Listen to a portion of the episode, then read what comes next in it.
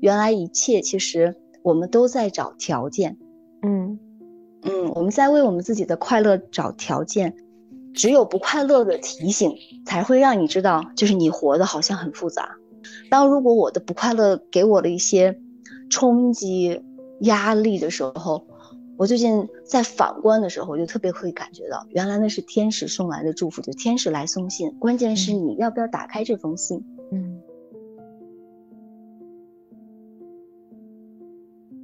你现在收听到的是《天使在我家》这个节目。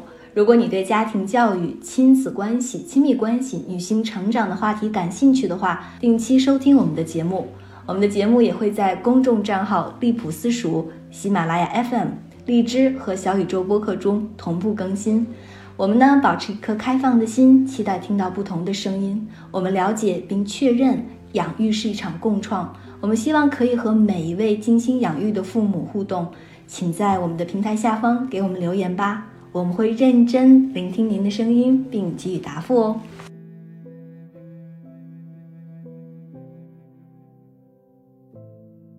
Hello，大家好，欢迎收听新的一期《天使在我家》，我是 DL。Hello，大家好，我是知月。这一期呢，我们呃想聊一聊不快乐。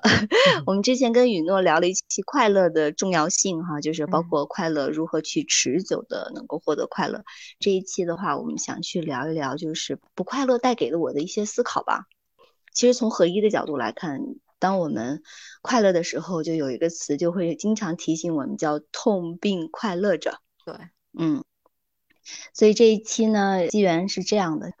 我最近就是在外地自驾，嗯，从北京开了两千多公里，现在开到了湖南。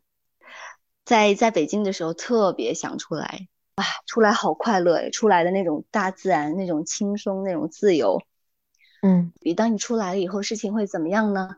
然后我们在自驾的一路上，每天都是要开大概八九个小时，就是这种状态，你会觉得哦，原来其实每一种快乐都是有一定的代价的。没有一份快乐是它是很单纯的，除非你的心是单纯的。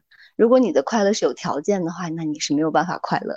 所以就是一个特别强烈的体会吧。我来讲一个场景：有一天我们在坐缆车，嗯，我就跟孩子讲，我说：“你看我们现在多高啊？”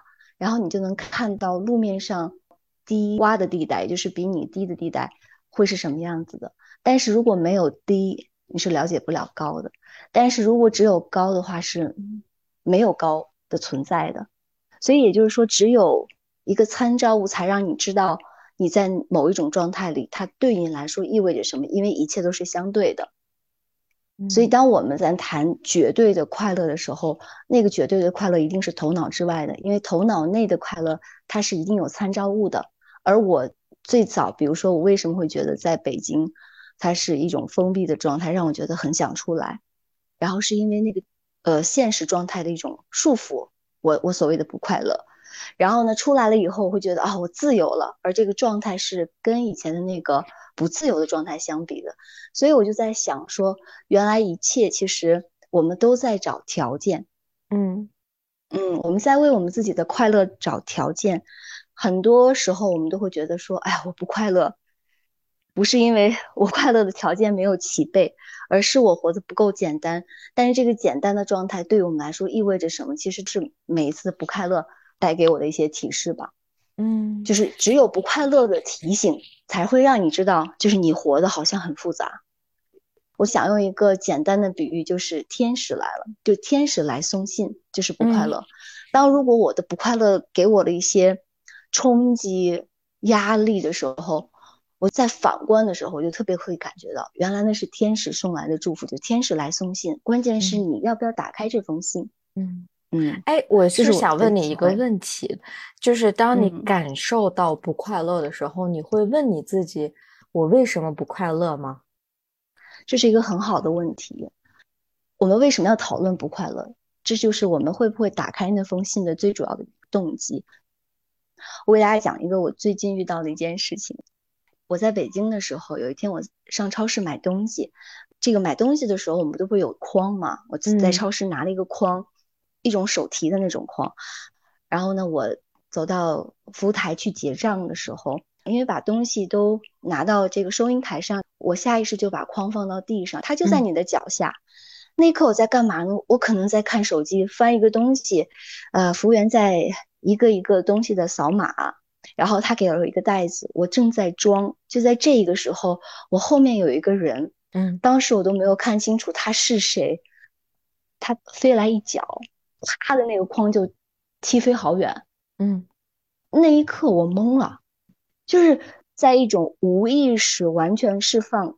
完全没有戒备心的状态里发生了这样一件事情，就是有一脚把你脚下的那个框，你还没来得及收走的那个框踢飞了，踢到距离你大概 很远之外。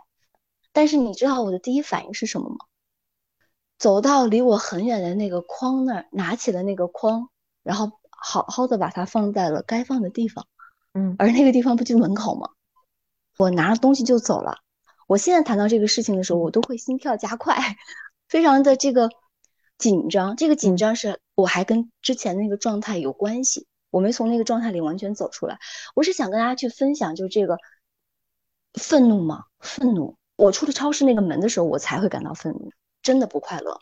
那个不快乐是你想给他揍一顿，然后你再回头看的时候，他发现她是一个老太太，嗯，是一个上了年纪的大妈。就是我走了以后，我没有办法。走更远，我就站在街道旁边，我就想看看她到底是谁。然后那个时候你才有时间反应。然后我站在那里看他跟我同住一个小区，那一刻我心里就很难过。我不知道他的那一脚意味着什么，就这股愤怒的劲儿就在我心里憋了好几天。嗯，因为你不断会重播那个画面，你想知道你怎么了，你想知道你为什么当时没有回击回去来保护自己，在回来的那。两天的时间里，我躺在床上的晚上，我都会去想，我都会回忆那个画面，它是一种不自主的脑子里的回忆，嗯，因为那种感觉太激烈了。我还跟我妈妈说，我妈妈说我估计也我也反应不过来。然后我还跟我丈夫说，丈夫说我得给老太太上一课，他们都有不一样的反应，但是你不知道那个不一样的反应是来自于大脑还是来自于无意识，因为我当时的无意识的状态就是这样的。直到雨诺跟我聊。我跟雨诺在聊的时候，他跟我说，无意识的反应是最真实的反应。那一刻，我才开始抽丝剥茧，就是我才开始去了解，原来跟我最相关的不是老太太那一脚，不是那个筐，也不是我把那个筐重新拿回来放到了该放的地方。真正的关系是在我无意识的状态里，那代表了我的一个怎样的模式？所以那一刻，我才开始理解我的无意识。有的时候，我们总觉得不快乐是来自于情绪。我经常说，我不快乐的时候等于我不开心，但其实这个不开心的状态有特别多。你比如说，我愤怒了、生气、羞愧、嫉妒，我的身体不舒服、痛苦，我嘴上长了个包，然后我脸上长痘了，我自卑、我恐惧，等等等等，这一切其实都是不快乐。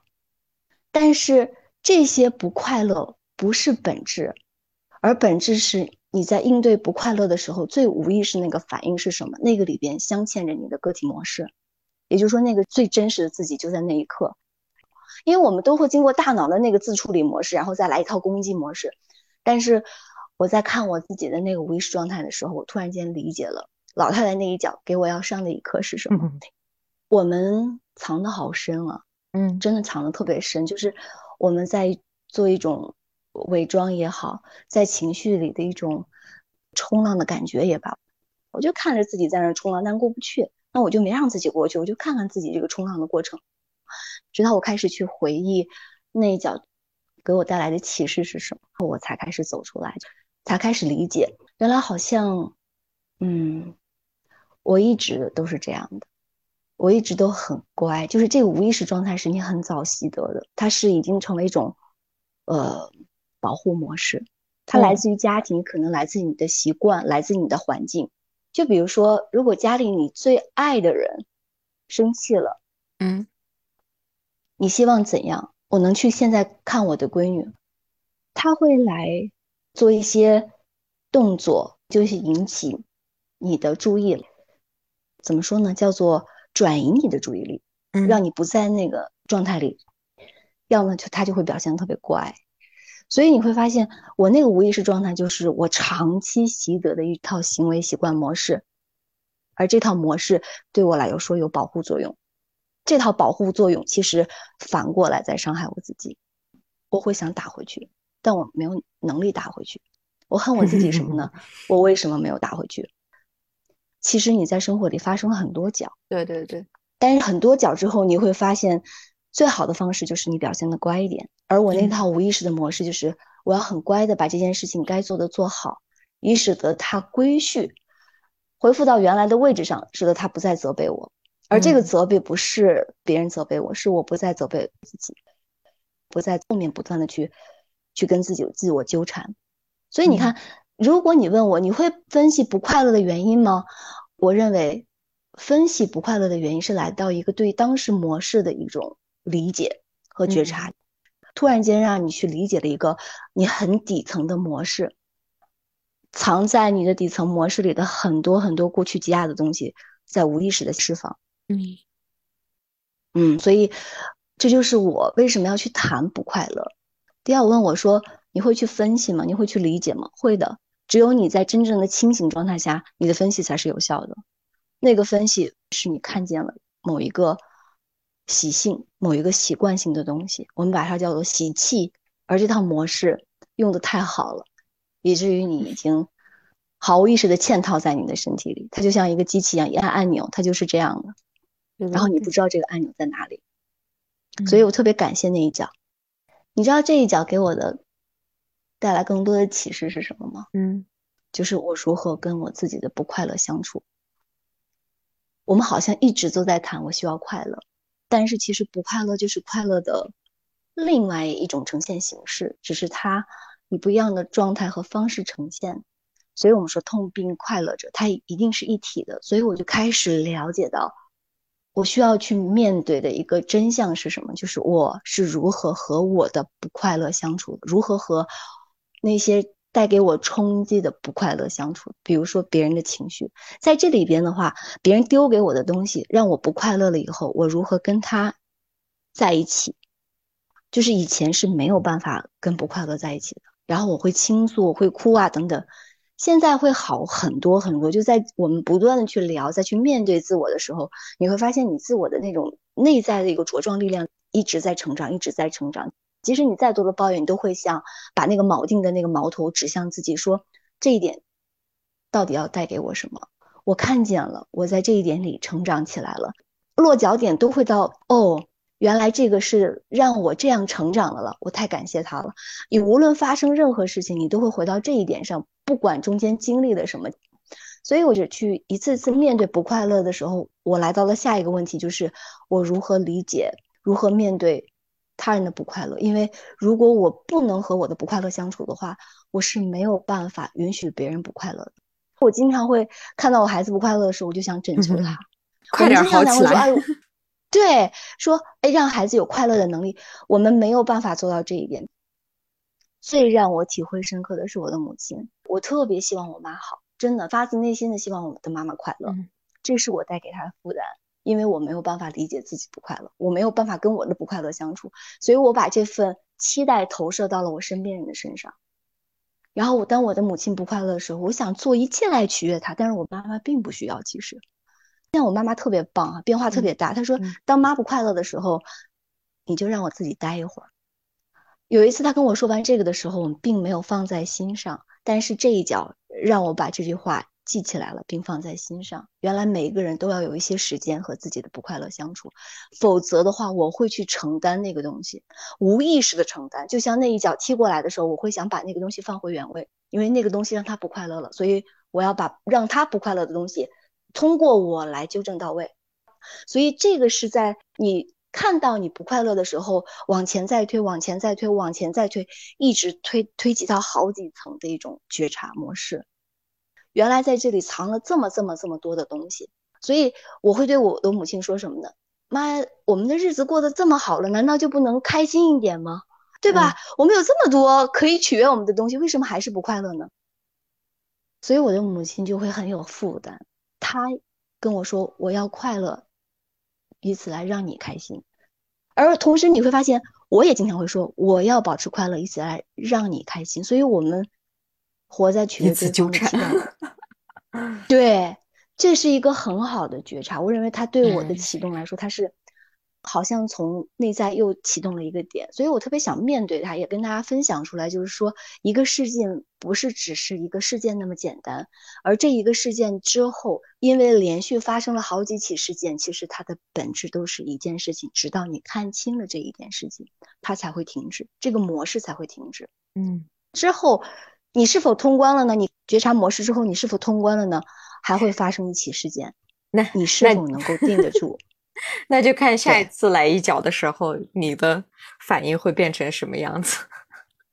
对，就是你不再为什么东西买单了，甚至可能不是一脚，是另外一种形态、一种形式。我先生经常会说：“哎呀，我妈不开心了，就是我婆婆。”你总是特别能够宽慰她。你帮我去安慰安慰他吧。你说这个事情跟其他的那个我刚才提到的是不是一件事儿？嗯，是的。为什么你要去宽慰婆婆呢？婆婆不开心，有权利不开心，不需要你做任何事情，她就是会好。嗯，当然不是说我们不管她了。我们这几天大家又可能来到了一种绝对模式，不是，是你表达了一份善意，而这个善意里藏着你允许她做一切的爱，你可以端得住，你可以承受这一切。我们没有办法自己做好自己，所以我们没有办法让别人也做好自己。就刚刚听你说了那么多，其实我脑子里面就想的是我这段时间读的一本书，这本书的名字叫做《停止你的内在战争》。然后通过这本书，我突然间就嗯连接了，就是上上一期我们在聊的，我们在面对生活中的变化的时候需要灵活。因为我以前是什么样的人呢？我会觉得我生活中如果发生了像你今天发生的这件事情的话，那我会告诉我自己，我下次应该怎么怎么去做。我要去分析它背后的一些原因，然后然后先责备一下我自己，也会有，就是我当时我应该去发火的，当时我应该去保护我的，我这一点跟你特别像，并且我会在我的小笔记本里面去记一下，下一次我应该要怎么样。但是同样的事情，可能小笔记本，对对对，同同样这件事情肯定还是会反复的去发生，然后我会有很多层的那种自我责备，这也是我第一次去嗯心理咨询的时候给我的咨询师说的。我说我是一个非常爱学习的一个孩子，我看了很多心理类的书，我也有一直有记笔记的习惯，我有分析我自己，但为什么同样的事情会反复的去发生？我非常的痛苦。他当时没有给我答案，一般咨询师都是一直在那里倾听。然后有一次也是，我说我今天那天特别难受了，你能不能给我一个方法，在我特别难受的时候，我可以去做某件事情，至少让我的这个难受的这个程度变得小一点。然后我的这个咨询师就说：“哎，你有没有想过在你的难受里面待一会儿？”嗯，你知道吗？这句话就像天方夜谭一样。啊，怎么还有这种说法？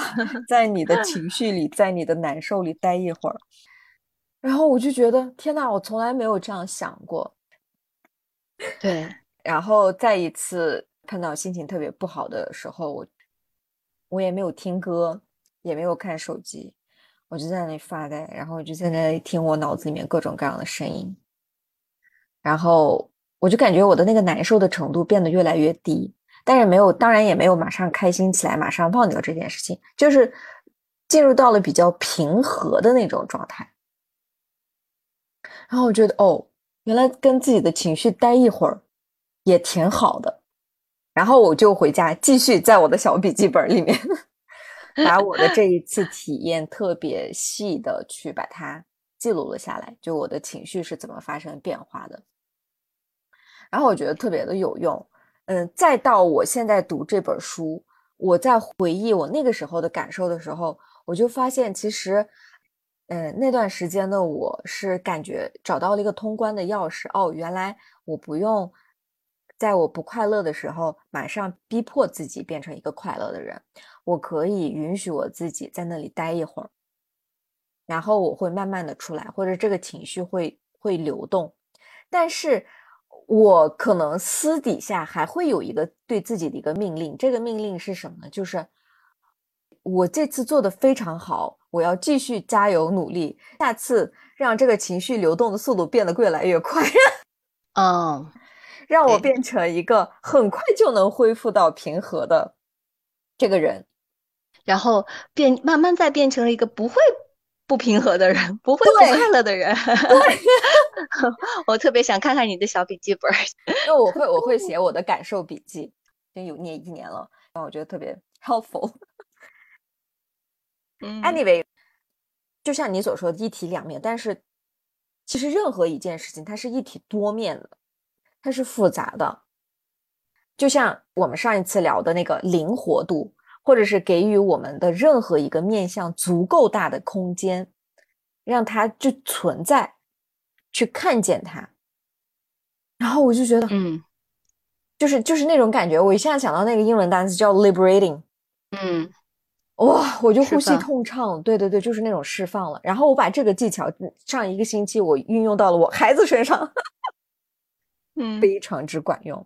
每次他特别哭闹的时候，我就会告诉我自己，没事儿，给他时间，给他空间，然后就看着他闹，或者是我就先去忙我自己的，然后他一会儿其实很快他就会进入到下一个状态，我就觉得哎也挺好的。然后我一下子就是我更能看到我自己情绪的波动，然后我就会跟我自己自己讲，没事，我看到了，我就我就讲嗯这一件事情。啊，没有过度的去指导我自己应该怎么样，接下来怎么做。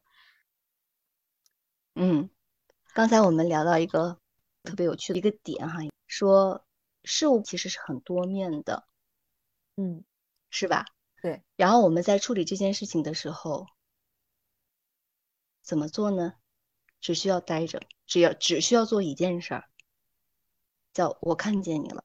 嗯，所以其实不是事情复杂，是我们解释的角度很复杂，对是我们头脑把它诠释的很复杂。为什么我们不快乐？是因为我们活得不够简单，而这个够简单的一个法门是什么？就是允许它存在，因为存在即合理，所以回到了那一点上，其实不复杂。我认为还是不复杂，因为存在的复杂性是头脑带来的，它不是事情的本来面目。嗯所以，当我们不快乐的时候，我们有一万种不快乐的原因，我们有一万个让自己不快乐的借口，我们有一万个讨伐的方式，那都是造成我的不快乐。我们对于不快乐有很多种情绪上的解释，但其实处理方法，比如说对你有效的可能是我看见他了，然后对孩子有效的时候是说就让他这样吧，他就好了。所以就是说。是否你能够允许？就像心理医生告诉我们的说的是，那你在你的痛苦里待一会儿怎么了？因为我们想逃亡，想逃离。我如何去洞察我的思想？在矛盾和冲突中，我如何去看见？这个里边一个很有意思的方法，其实跟第二那个是如出一辙的，就是不解决、不消灭，就是你你存在。我们都知道曾仕强老师最后是。身体是受到了病痛的折磨，癌细胞扩散。他当时对自己的一个对内的谈话是：“嗯，我不会杀掉你，你也让我再多活几天。”有一段视频，在他自我独白的时候，他说：“当我全身痛到不行的时候，我不断的对自己在说这样的事情。我告诉我的癌细胞，我不会杀掉你，只要你让我不痛，我就不会杀掉你。”他说：“终于有天我不痛了，然后我很开心，我也不做化疗了。”他说：“我就我允许它存在。当我们来到病痛，当我们来到对于生命的这种美好那一个层面的期望的时候，我们不太愿意看到糟糕的，我们也不太愿意面对糟糕的。所以，我觉得不快乐的自处方式很简单，其实，嗯，一万种变化形态也只有一个方式，就是你可以在这里存在着。我觉得就挺简单了，嗯。”然后我就觉得，哇塞，我我的这个空间变得越来越大，你知道吗？是的，所以这就是容嘛。所以我们一直嗯谈说为什么要容纳、容纳、嗯容纳。所以其实如果我们是容器的话，你就想是一杯，还是一碗，还是一盆，还是一缸。当我们谈我们需要包容的东西的时候，这个我们所需要包容的东西一定在我们的那个边界之外、能力之外。所以，当我们要允许孩子的愤怒或孩子的那个哭闹、无理取闹的时候，这个东西一定在我们之外，因为我们不允许自己无理取闹。它一定在我们之外，所以我们才会谈包容。所以今天，如果你觉得很多事情在我们的信念之内的话，你还需要包容。谈这个包容包容的时候，其实我们本来没有包容，因为我们的那个状态就是很窄的。所以刚才第二谈那个空间的时候。那个它的容纳度是越来越大的，它一直在容纳自己信念之外的东西。我们在容纳外面的东西的时候，其实才来到了一个自我空间的觉察和释放。嗯，所以这也是今天关于不快乐的一些思考和启发，我觉得挺美好的。嗯，感恩掉，感恩大家的倾听。嗯。